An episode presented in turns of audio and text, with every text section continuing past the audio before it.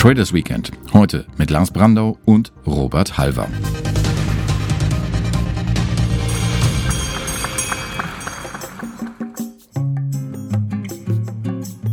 Lars Brandau ist Geschäftsführer des Deutschen Derivateverbands und Robert Halver Leiter der Kapitalmarktanalyse bei der Bader Bank. Und beide sind alte Hasen in der Finanzszene. Beide kennen die Phasen, in denen es an den Märkten nicht nur aufwärts ging, wie die meiste Zeit seit der großen Finanzkrise vor fast 15 Jahren.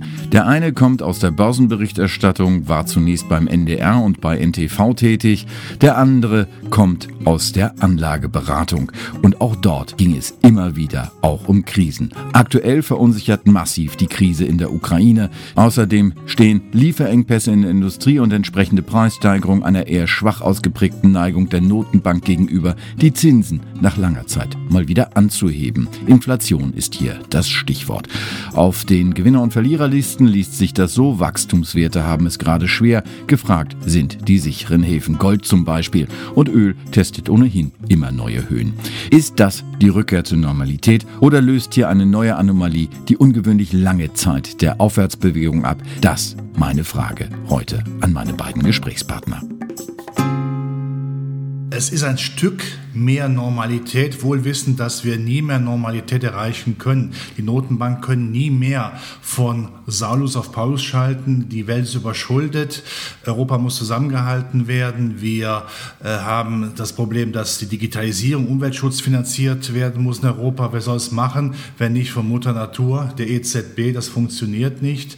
Also das heißt, wir haben vor allen Dingen viel Verbalerotik der Notenbank nach dem Motto, wasch mir den Pelz, aber machen wir nicht völlig nass. Er wird nasser, der Pelz, aber nicht so, dass man klatschnasser sitzt. Denn äh, das Wunschdenken jetzt, dass man Stabilität zurückhaben möchte, äh, die gibt's nicht mehr. Und wir haben ja mittlerweile eine Einbahnstraße auch bezogen, was äh, die Finanzierung unserer Überschuldung ist. Da wird nie ein Notenbanker wirklich jetzt zaubern können und sagen, wir müssen zur alten geldpolitischen Normalität zurück. Das heißt für mich, wir werden weiterhin sehen, dass die Zinsen die Inflation nicht erreichen und damit ist Zinssparen nicht attraktiv. So attraktiv wie Fußpilz, wie ich immer sage. Das bessert sich auch nicht. Außerdem gibt es ja den alten Spruch, wann kauft man Zinsen dann, wenn die Zinsen oben sind? Weil dann hat man den sicheren Zins eingefangen und macht noch Kursgewinne, wenn er runterkommt. Umgekehrt, wenn man nach unten jetzt schaut und sagt, ich sichere jetzt, mache ich, wenn die Zins auch nur ein bisschen steigt, noch Kursverlust. Das macht überhaupt keinen Sinn. Das andere Thema ist die Ukraine-Krise. Kriegsangst ist nie schön, aber wenn beide Seiten nicht völlig bekloppt sind, dann wird man keinen Krieg machen. Auch Putin kann das überhaupt nicht gebrauchen. Er hat alle Nachteile auf seiner Seite. Und er möchte ja 2024 wiedergewählt werden, damit er bis 2036 36 Staatspräsident ist, das schafft kaum ein Papst. Lars, wie siehst du es?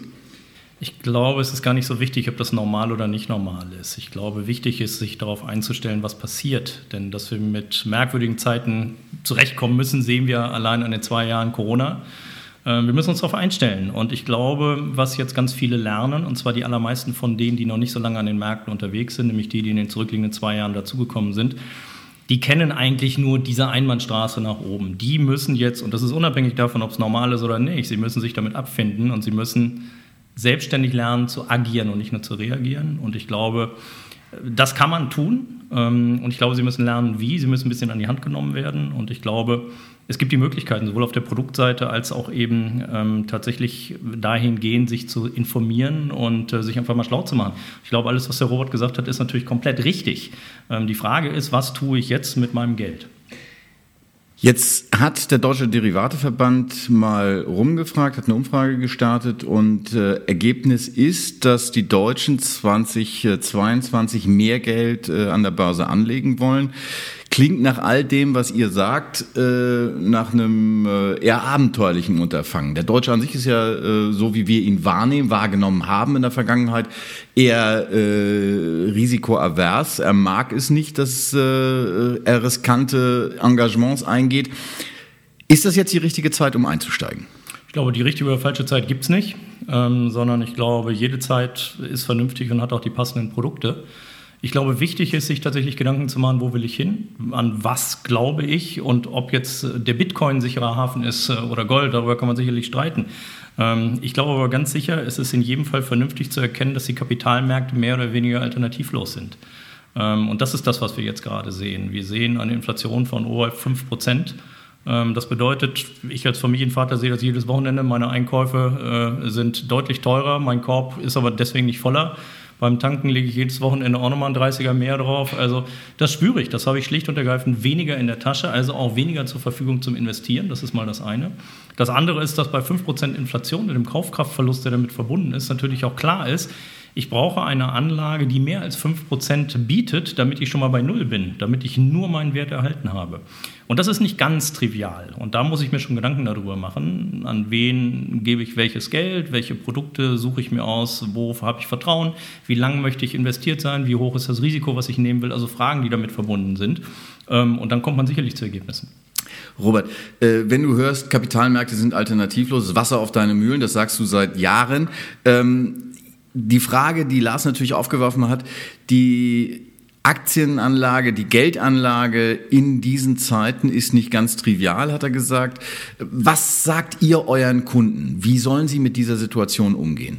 Es ist wichtig, dass man auf ein Geschäftsmodell achtet. Also man kauft nicht irgendwelche bescheuerten Meme-Stocks, die durch irgendwelche Plattformen in Amerika da oben getrieben worden sind, die ein Geschäftsmodell haben, das so brüchig ist wie altes Holz im Wald, sondern wo man zu jeder Tages- und Nachtzeit geweckt wird und sofort sagen kann, ja, das ist die Story hinter diesen Branchen oder auch Einzelaktien. Das ist unheimlich wichtig. Das heißt, die Spreu trennt sich vom Weizen. Man kauft nur noch etwas, was Qualität hat. Das hat ein bisschen Ähnlichkeiten mit dem Märchen Aschenputtel, glaube ich. Wer heißt da so schön? Frei nach Aschenputtel, Gebrüder Grimm. Äh, die Schlechten ins Kröpfchen, die Guten ins Depöchen. Darauf, ist es, darauf muss man achten. Aber jetzt nur, weil wir jahrelang nur Sonnenschein gewöhnt sind, jetzt kommt da mal eine Gewitterwolke auf uns zu, oh, die große Zinsangst zu sagen, jetzt erst recht nicht. Ich kenne es ja im Bekanntenkreis, wo man sagt, gut, dass wir nie Aktien gehabt haben, nur die haben auch lange Jahre nichts verdient, weil es durch auch nicht unbedingt im Derivatebereich dann auch äh, fündig geworden sind. Da gibt es ja für jede, für jede Geschmacksrichtung alles. Das ist ja das Schöne bei Derivaten. Man könnte es ja fast mit dem alten Motto von Kaufhof sagen, äh, der Kaufhof bietet tausendfach alles unter einem Dach. So ist auch bei Derivaten, man kann ja absichern, man kann heben, man kann ja so viel machen, aber nichts zu machen und zu sagen, die Zinsen kommen wieder, die können nicht wiederkommen, sonst macht es Puff, Bang, Paf, da ist unsere Finanzwelt kaputt. Und was der Lars ja sagt, die Inflation ist ein Problem. Holen wir sie uns doch wieder. Wenn die Politik uns nicht hilft, sachkapitalistisch sozusagen auch in äh, Aktien generell äh, zu investieren, dann müssen wir es eben selbst machen, aber wir müssen es machen. Ansonsten äh, ist die Altersarmut oder eine Altersvorsorge, ihr Altersentsorge ist fest vorgeschrieben. Und das müssen wir uns ja nicht gefallen lassen. Und das Schöne ist ja auch Inflation. Aktien ist ja inflationsgeschützt. Und wenn die Notenbanken darauf achten, dass die Inflation nicht erreicht wird durch höhere Zinsen, alleine schon um die Verschuldung wegzufressen künstlich, dann ist das nochmal ein Argument für das Sachkapital Aktien oder meinetwegen auch Gold, weil die Inflation dann diese Güter hebt wie die Flut die Schiffe. Hm? Und jetzt ist das Stichwort Derivate gefallen. Was man lernt, wenn man anfängt, sich mit Aktien zu befassen, ist, dass jede Aktie, jeder Kauf irgendwie abgesichert werden kann. Und äh, da fallen einem Derivate ein. Klingt jetzt angesichts der allgemeinen Gemengelage so, als ob jetzt für Derivate, für Zertifikate eigentlich goldene Zeiten anbrechen. Ist das so? Naja, zumindest sind äh, volatile Phasen, also schwankungsreiche Marktphasen, immer gut ähm, für Zertifikate, alleine deswegen, weil die Konditionen schon mal ganz gut sind. Dann ist die Frage, wo will ich eigentlich hin? Und dann haben wir immer die Diskussion zwischen der Direktanlage Aktie und einer, einer anderen Anlage in Form von Teilschutz oder Kapitalschutz oder wie auch immer. Und da bieten strukturierte Wertpapiere natürlich, sagen wir mal, den Vorteil in einer solchen Phase, dass ich mit einem Basiswert tatsächlich nicht hinten liege, obwohl die Aktie zurückgekommen ist. Das klingt viel komplizierter, als es ist. Wir können das an einem einfachen Beispiel klar machen. Nehmen wir meinetwegen Daimler. Ähm, eine Daimler-Aktie kommt ein bisschen zurück. Wenn ich ein Teilschutzprodukt habe, bin ich nach unten erstmal abgesichert. Das heißt, ich generiere diesen Verlust nicht. Im schlimmsten Fall wird mir die Aktie ausgeliefert. So, dafür bin ich nach oben aber auch gekappt. Ähm, auch das ist rein natürlich, aber in einer solchen Phase gehen wir nicht davon aus, dass der Markt nochmal 20, 30 Prozent nach oben macht, sondern wir gehen ja eher davon aus, dass er seitwärts bis vielleicht ein bisschen fallend ist. Ähm, und dann ist das sicherlich eine Alternative. Unterm Strich, wenn man das äh, verallgemeinert, muss man sagen, man kann natürlich am Finanzmarkt sich absichern, man muss sich auch absichern. Robert hat es gesagt, wenn man fürs Alter vorsorgen will, ist der Kapitalmarkt alternativlos, das hast du auch gesagt. Ähm, heißt aber, man muss sich mal hinsetzen, man muss ein paar Hausaufgaben machen. Ähm, wie groß ist die Bereitschaft? Wie stellt ihr fest, so wenn ihr mit äh, Anlegern redet, wie groß ist die Bereitschaft, diese Hausaufgaben zu machen, sich intensiver mit Geldanlage, mit Aktien, mit Zertifikaten auseinanderzusetzen?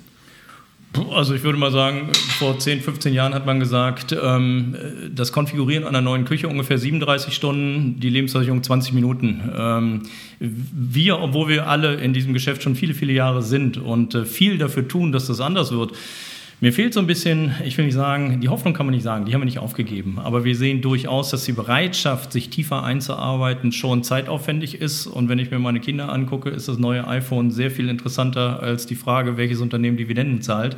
Ähm, das heißt, es ist zeitaufwendig und man muss tiefer reingehen. Wir haben eine Umfrage gemacht in puncto, äh, reden Sie eigentlich über Geld? Und da wiederum sind die Deutschen auch sehr eingeschränkt, sehr wortkarg. In Deutschland lernt man sehr früh, dass man über Geld nicht redet. So, man hat es und die tun es vielleicht, die es haben, die anderen reden ohnehin per se nicht drüber. Das ist ein schwieriges Umfeld, aber ich glaube, man muss sich da öffnen, man muss da mal ein bisschen aus sich rausgehen und ich glaube, der, der offene Diskurs bei sowas, sich, äh, äh, sagen wir mal, aktiv über Geld zu unterhalten. Und dabei rede ich nicht davon, dass ich jetzt im Sportverein den nächsten Kumpel nach einem Tipp frage. Das haben wir alles im neuen Markt auch schon gesehen. Ich glaube, es geht tatsächlich darum zu sehen, wo kann ich mich informieren, wie kann ich mich informieren, was muss ich eigentlich wissen. Denn das ist genau das, was Sie gesagt haben. Wenn ich vom, vom Sparbuch komme, ist vielleicht die Aktie der erste Schritt. So, da fängt keiner mit einem rollierenden Expresszertifikat an und es geht auch keiner an ein Hebelprodukt, sondern da muss man sich reinarbeiten. Da gibt es bestimmte Einstiegshürden, die man überwinden sollte, ohne das gleich einfach mal blind zu kaufen. Man muss sicherlich auch Erfahrungen sammeln. Das alles dauert, ähm, ist zeitaufwendig, unter Umständen kostspielig ähm, und ist sicherlich in einem offenen Diskurs besser zu erarbeiten. Lars, du bist persönlich geworden, deswegen will ich auch Robert die Frage persönlich stellen. Du bist auch Familienvater. Wie erlebst du das äh, im Gespräch mit der nächsten Generation?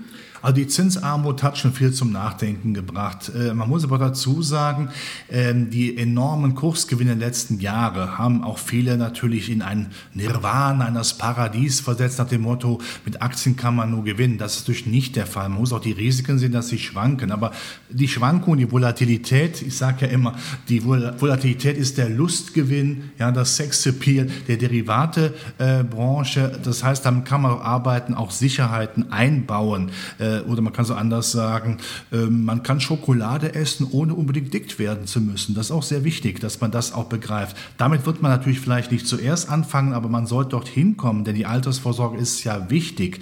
Und klar erkennen, es gibt Geschäftsmodelle, die laufen. Auch im Hightech-Bereich gibt es natürlich Geschäftsmodelle, die sind sowas von stabil. Das erleben wir im Augenblick. Ja, da kommt natürlich die große Zinsangst, die Zinswende, dass die Notenbanken wie Vampire ihre Zelle rausfahren und quasi Liquidität absaugen wie, ich sag mal, der Jungfrau das Blut. Nein, das passiert ja nicht, weil eben die strukturellen Krisen so groß sind. Also muss man sich damit beschäftigen und sagen, wie kann ich eine Altersvorsorge hinkriegen? Schön wäre es natürlich, wenn wir eine Bundesregierung hätten, die sagt, so, und jetzt machen wir es wie in Schweden, dass man mal den Bundesbürgern die Aktie schmackhaft macht mit Steuerfreibeträgen. Aber da sind wir im Bereich der Utopie nach wie vor, trotz einer FDP-Beteiligung. Das kriegen wir wahrscheinlich nicht hin. Also müssen wir es selbst hinkriegen. Und im Derivateverband wird da jede Menge Informationen dann auch äh, vertrieben. Man muss sich damit beschäftigen. Und was der Lars sagte mit einer neuen Küche oder einem neuen Auto, warum nicht auch nicht die Zukunft mal für sich gewinnen? Und die Nachfolgegeneration ist da eher zu bereit. Das sehe ich auch bei meinem Nachwuchs, äh, dass mich auch dann beschäftigt, wie sind die Geschäftsmodelle? Und das ist der erste richtige Weg. Aber äh, das Gesundbeten der Politik, das immer noch da ist, dem Motto, alles wird gut, das ist gefährlich. Wenn man jetzt auf die jungen Generationen schaut, äh, da stellt man ja einen ganz anderen Trend fest. Die sind ja durchaus für Kapitalmarkt zu begeistern. Die kommen aus einer völlig anderen Richtung, die wir alle nicht im Blick hatten. Nämlich, äh, die kommen von dieser Gamification, dass man alles auf dem Handy machen kann mit äh, Trading-Apps, Neo-Broker ist da das Stichwort. Äh, jetzt hat es eine Umfrage gegeben, die äh, besagte, dass nun die Anleger auf diesen Trading-Apps nicht zwingend die besten Anleger sind, nicht zwingend die besten Renditen einfahren. Trotzdem ist die Begeisterung groß. Wenn wir jetzt aber wie seit Jahren immer noch über eine eher unzureichend ausgeprägte Aktienkultur in Deutschland reden, ist das eher so ein Phänomen, weil immer noch mehr so die ältere Generation am Markt ist? Oder ist das was, wo wir jetzt ganz, ganz langsam einen Shift erleben? einen kleinen Wechsel. Also wenn Trading die Einstiegsdroge ist, dann soll mir das recht sein, aber bitte nicht nur die einzige ja, Droge ist der falsche Begriff, aber nicht das einzige Gift vielleicht, das ist ein Gift, aber dass man darüber äh, dann doch äh, bereit ist, über seine Altersvorsorge grundsätzlich nachzudenken. Aber wenn das natürlich günstiger wird, immer günstiger wird, dann auch mit Aktien oder mit Derivaten immer zu handeln, ist das ja wunderbar. Dann aber auch sagen, ich möchte nicht nur den schnellen Euro machen, sondern wo kann ich auch längerfristig etwas machen, ist das wunderbar. Äh, aber das muss auch dann gelebt werden und äh, ja, diese neue virtuelle Realität hilft natürlich, ja. Und äh, die alten, die ältere Generation schaut vielleicht eher dann, dass sie die Aktie, die Daimler-Aktie so kauft, ja, wenn sie günstig ist, aber das Rundum-Paket, die Optimierung auch mit, ich liebe, ich bin Freund von Teilschutzzertifikaten, also definitiv, vielleicht auch das Einzige, was ich verstehe. Nein, Spaß beiseite, aber dass man einfach sagt, ich kann ja hier auch etwas nach unten absichern. Ich muss also nicht das Objekt der Begierde aufgeben, sondern ich habe es nach wie vor, aber ich sichere es einfach nach unten ab. Und wenn man da so weit ist, ich glaube, dann hat man gute Chancen, längerfristig ein erfolgreicher Investor zu werden, abseits der Teufelsanlage Zinspapiere? Ich glaube, es gibt beide Seiten. Zum einen ist es natürlich, und das ist per se in dem Gesellschaftsmodell so, dass wenn wir schon mal alle Familienväter sind, alle wissen, da wird irgendwann das Haus bezahlt, da gibt es Prioritäten in jeder Altersstruktur. So, da muss es, gibt es im Zweifelsfall Lebensbrüche, ähm, Jobveränderungen, Scheidungen, was auch immer. Also die finanzielle Situation ändert sich. So, und sie ändert sich dahingehend, dass per se ältere Menschen einfach mehr Geld haben. Sie haben auch mehr Zeit die kümmern sich. Also das heißt, das ist ein ganz großer Block derer, die sowieso investiert sind. Die sind aber, glaube ich, wahrscheinlich auch ein bisschen anders unterwegs, wie der Robert das sagt. Ähm, und dann gibt es die Jungen. Und bei den Jungen finde ich, ist es sehr gut, weil die Erfahrungen sammeln. Und da wiederum ist es gut, weil die die neuen Techniken nutzen und sie probieren sich aus und sie probieren das aber mit kleinen Beträgen aus. Und wenn jemand 25 ist, dann hat er natürlich noch sehr viel mehr Zeit bis zur Altersvorsorge, sagen wir mal, sich ein bisschen auszuprobieren. Selbst wenn er eine Bauchlandung macht, macht er sie nicht mit 50.000. Und ich bin sehr erstaunt gewesen. Ich habe äh, neulich in einer Runde gesessen mit zwei jungen Studenten, die bei Reddit in, in, in einem wirklichen Portal unterwegs waren, die super sportlich mit Hebelprodukten sind. Und diese beiden jungen Männer waren sehr konservativ am Ende des Tages. Das heißt, die haben einen Großteil des Geldes, was sie hatten, mit ganz normalen ETF-Sparplänen versorgt, also sehr konservativ ähm, und haben mit einem kleinen Teil in Hebelprodukte, da waren sie sehr sportlich unterwegs, mit Anlagedauern von einer halben Stunde oder so, wo man gesagt hat, okay, ähm, wäre jetzt nicht wahnsinnig mein Ansatz, kann man aber machen. Und die waren sehr bewusst in dem, was sie da tun. Also es war nicht diese Hassadeur-Geschichte, die man da zunächst mal unterstellen würde, die zocken jetzt alle und da reichen drei Klicks, um sein Geld loszuwerden, ich glaube, dass die meisten, die sich da reinarbeiten, schon sehr genau wissen, was sie da tun und was sie probieren. Und ja, da wird der ein oder andere auch mal schlechte Erfahrungen machen. Das ist überhaupt, haben wir alle gemacht im Laufe der Jahre. Das ist total normal. Ich glaube, wichtig ist, daraus zu lernen und sich dann dementsprechend weiter aufzustellen. Bringt mich zu einem anderen Thema. Wenn du sagst, du hast mit zwei jungen Männern da gesessen, wir erleben, dass immer mehr Portale kommen, äh, wo es speziell um eine weibliche Geldanlage geht. Ist das auch ein Thema von Aktienkultur? Ist das was, äh, wo wir sagen können, äh, da kommt viel mehr Wissen, viel mehr äh, Empathie auch für das, für das Thema mit rein? Oder ist das etwas, was äh, ein Phänomen ist, was an der Aktienkultur an sich nichts ändert? Nee, also ich glaube, dass das Thema Frauen, finde ich persönlich, deutlich wichtiger ist als das Thema Nachhaltigkeit. Das ist aber eine rein private Meinung. Hängt ein bisschen damit zusammen, dass ich einfach glaube, dass man 2022 nicht auf eine Versorgungsehe setzen sollte, sondern ich glaube, dass jede junge Frau äh, per se in der Lage sein muss, sich über ihre eigenen Finanzen Gedanken zu machen.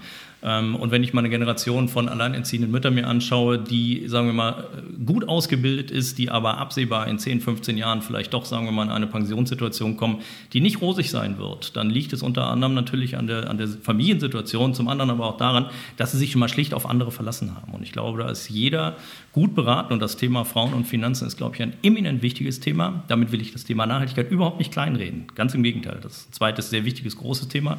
Aber Frauen und Finanzen, glaube ich, ist nicht irgendwie ein Trend und das ist nicht irgendwie eine sportliche Angelegenheit, weil sich jetzt mal irgendwie ein paar gelangweilte Menschen hinsetzen und sagen, da haben wir noch eine Zielgruppe, sondern ich glaube, das ist ganz wichtig, dass man daran geht. Wenn man das so sieht, wenn man die Foren so verfolgt, da wird ja auch sehr intensiv äh, debattiert. Genau die Themen, die du gesagt hast, äh, Versorgungsehe ist etwas äh, aus der Vergangenheit. Es ist kein Modell, was äh, zukunftsträchtig ist. Da kommt man aber dort so ein bisschen den Eindruck, da reden auf der einen Seite die Frauen von der Materie und auf der anderen Seite die Männer. Und insgesamt wird zu wenig geredet. Ist das was, was zusammenwächst irgendwann mal oder sind das zwei verschiedene Szenen? Also ich kann persönlich zunächst mal gut verstehen, dass Frauen sich nicht immer von Männern die Welt erklären lassen wollen. Das halte ich auch echt, finde ich total normal. Ähm, das finde ich auch gut. Also wenn es denn Fragen gibt, stehen wir alle zur Verfügung. Das ist überhaupt nicht die, die, die Frage. Ich glaube, es gibt für, für die meisten Sachen sicherlich Antworten, aber ich glaube, man muss sich da jetzt nicht wahnsinnig aufdrängen, sondern man kann nur die Hand heben und sagen, wir stehen zur Verfügung, wenn irgendwas ist und ansonsten bitte fangt erst mal an. Wie, wie, siehst du Thema, das Thema Aktienkultur an sich, Robert? Ist das was, was äh, jetzt langsam kommt oder ist das immer noch das Sorgenkind, was wir eigentlich schon vor 10, 15 Jahren beklagt haben? Also einer muss die Ampel auf grün schalten, um den großen Durchbruch zu haben. Und das muss die Politik leisten. Das kann man in Deutschland mit Steuervergünstigungen sehr schnell hinbewegen. Das macht dann auch, das macht dann auch Spaß. Ähm, das sehe ich aber nicht bei einer aktuellen Bundesregierung, dass sie das macht. Die 50 Milliarden Aktienrente, das ist ein Tropfen auf den heißen Stein. Da müssen wir gar nicht drüber reden. Das ist nichts. Da muss man hinkommen. Es reicht nicht nur zu sagen, Zinsen sind nicht mehr sicher oder äh, Rente ist nicht sicher oder Zinsen nicht attraktiv das ist zu wenig, um den Sprung zu schaffen über die, über die gut befahrene Straße. Nochmal, die Ampel muss grün geschaltet werden. Äh, man kann natürlich ackern, das könnte kein Derivateverband machen, das machen wir alle hier, jeden Tag werben wir dafür. Aber ähm, sobald die Aktien dann auch mal wieder nach unten gehen, das haben wir ja erlebt, und wenn die Medien natürlich mit den dunkelsten Farben ja den Crash wieder dann äh, sich vor Augen führen, nach wie vor sind Crash-Bücher auch im letzten Weihnachtsfest ein sehr begehrtes Gut. Ja, ich habe nie verstanden, warum man sich daran erfreut, wenn einer sagt, die Welt geht unter. Also das ist pervers im Grunde genommen, aber so ist es nun mal. Anstatt zu sagen, so, wir machen das Beste draus. Und das Beste draus ist nicht zu sagen, na, na, nehme ich noch ein schönes deutsches Staatspapier, äh, wo ich keine Rendite habe, ist ja alles sicher. Nein, äh, ich muss dann halt auch die alten Anlagezöpfe abschneiden. Und, aber da braucht man Selbstdisziplin. Ja?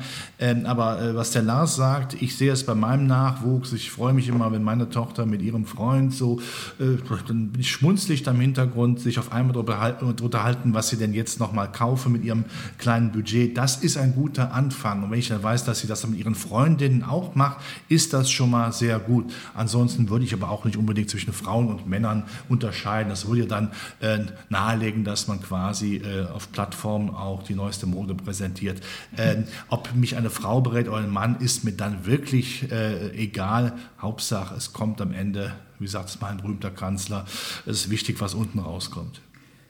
Das klingt latent optimistisch. Kann man das so werten? Ja, definitiv. Also grundsätzlich, also du meinst jetzt in puncto ähm, Aktienkultur? Genau. Ja, also wenn man davon ausgeht, verschiedene Himmelsrichtungen oder äh, Zugangsweisen, ja. Äh, Zinspapiere können nicht attraktiv werden, die Überschuldung ist zu groß, sonst macht es Puffbank ist vorbei.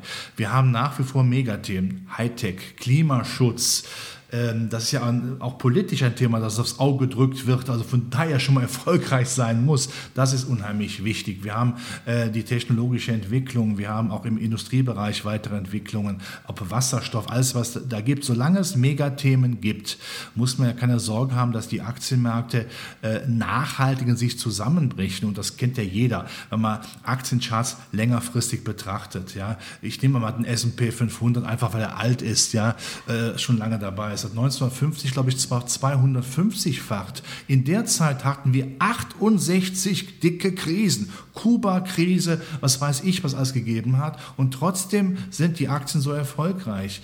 Ähm, vielleicht ist es so wie in einer guten Beziehung. Da streitet man sich ab und zu. Aber scheiden lassen ist die letzte Konsequenz, oder?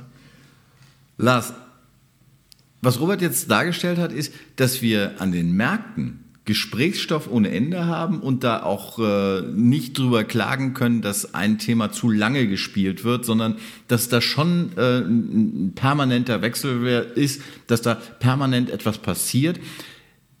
Wie ist jetzt dein Empfinden, Optimismus in Bezug auf, du hast es angesprochen, die Deutschen reden zu wenig über ihre Geldanlage. Äh, wie ist dein Empfinden? Bist du optimistisch, dass die Deutschen so sukzessive lernen, mehr über ihre Geldanlage zu reden? Ich würde fast sagen, ich weiß gar nicht, ob ich optimistisch bin. Ich glaube, es ist alternativlos. Ähm, ich glaube, sie müssen ernsthaft verstehen, dass das notwendig ist, weil wir, die, sagen wir mal, ich will nicht sagen absehbar, irgendwann mal die Pension vor Augen haben, ähm, haben uns da seit vielen Jahren mit beschäftigt. So, aber die geburtenstarken Jahrgänge, die in den nächsten 10, 15 Jahren den Arbeitsmarkt verlassen, ähm, wer dann die Renten finanzieren muss, die müssen darüber nachdenken und die, die ihre Rente dann, die dann feststellen in 10, 15 Jahren, dass die Rente alleine nicht reicht, da ist der Zug abgefahren. Also ich glaube, dass dieses Jahrzehnt eminent wichtig ist, um zu der Erkenntnis zu kommen, dass die die Anlage oder die Investition in Kapitalmärkte ehrlich gesagt alternativlos ist. Und da muss man rein und ich glaube, wir tun, glaube ich, viel dafür, ähm, dieses Verständnis zu wecken und dann ist jeder selber aufgefordert. Also bin ich optimistisch. Ich äh, hoffe, dass diese Erkenntnis tatsächlich breit Raum fasst, ja. Dann ist diese optimistische Grundstimmung eigentlich etwas, wo ich jetzt sagen würde, damit können wir jetzt erstmal eine kleine Pause einlegen. Wochenende steht vor der Tür. Was liegt an bei euch? Ach, da muss ich erst mal überlegen. Ich weiß gar nicht. Muss irgendwie. Äh, ich hoffe nichts. Ich würde gerne mal ein Buch lesen in Ruhe. Es wäre schön, wenn es bei mir nichts wäre. Es ist aber ein Umzug und da weiß man, das macht keinen großen Spaß. Das heißt, du ziehst um, das heißt mal auch äh, nicht nur geistig äh, herausgefordert, sondern auch mal körperlich herausgefordert. Man at work. okay, viel Spaß. Und Lars zieht die äh, geistige Herausforderung, Herausforderung vor und zieht sich zurück. Dann danke ich ganz herzlich für das Gespräch, euch beiden. Und